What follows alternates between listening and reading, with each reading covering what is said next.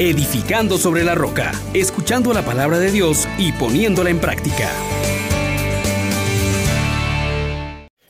Paz y alegría en Jesús y María, bienvenidos una vez más a Edificando sobre la Roca. Hoy celebramos con Iglesia la fiesta del evangelista San Marcos.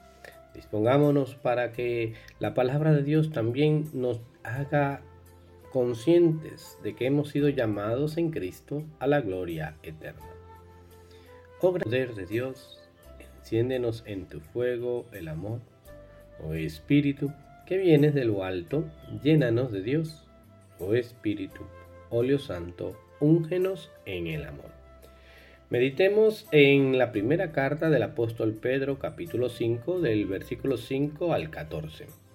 Queridos hermanos, que en su trato mutuo la humildad esté siempre presente, pues Dios es enemigo de los soberbios y en cambio a los humildes les concede su gracia. Humíllense pues ante la mano poderosa de Dios, para que Él los levante y encumbre en el momento oportuno. Dejen en sus manos todas sus preocupaciones, porque Él cuida de ustedes. Estén alertas y no se dejen sorprender, porque su enemigo el diablo, como un león rugiente, anda buscando a quien devorar. Resístanle con la firmeza de la fe sabiendo que sus hermanos dispersos por el mundo soportan los mismos sufrimientos que ustedes.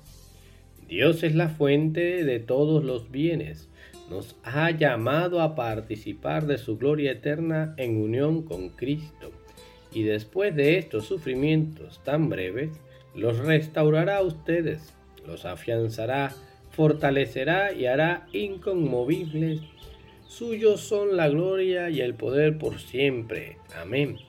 Por medio de Silvano, a quien considero hermano, digno de toda confianza, les he escrito esta breve carta para que sepan cuál es la verdadera gracia de Dios y animarlos a permanecer firmes en ella.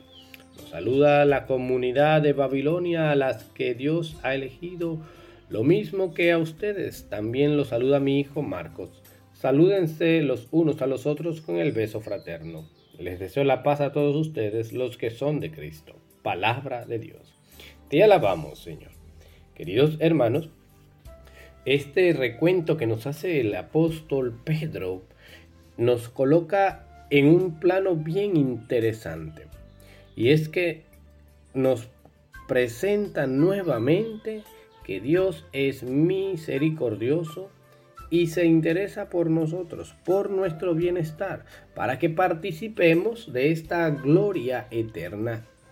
Y es necesario, querido hermano, que teniendo esto muy grabado en el corazón, Dios se interesa por mí, Dios es misericordioso, Dios quiere darme la vida eterna, me quiere dar todos los bienes, me es necesario tomar consideración de que me estoy enfrentando cada día en, un en una batalla, en un combate espiritual, un combate real contra el diablo que busca en cualquier momento hacerme caer.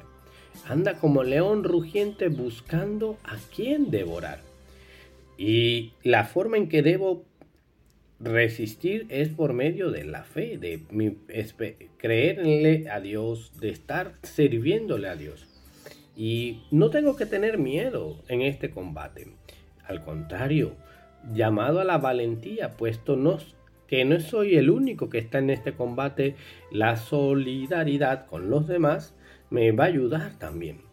Entendiendo que todos los que creemos en Cristo padecemos esta eh, situación y por tanto tú y yo podemos vencer porque ya Cristo ha vencido.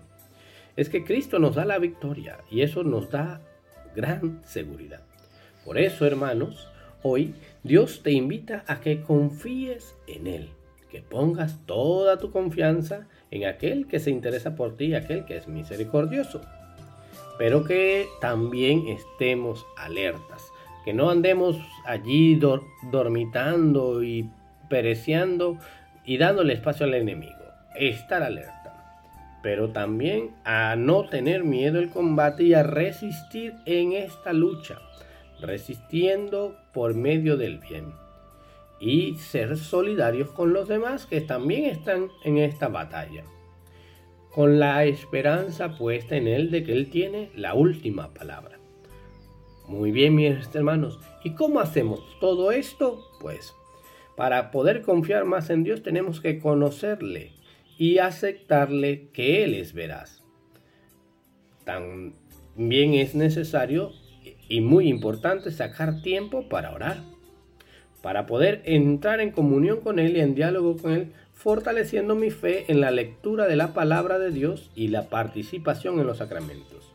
Y finalmente, estimulémonos con el ejemplo de otros y las promesas que Dios nos ha dado para que todo lo que Dios quiere darnos en Cristo y se haga realidad en nuestras vidas. Bendición del Padre, del Hijo y del Espíritu Santo para cada uno de ustedes.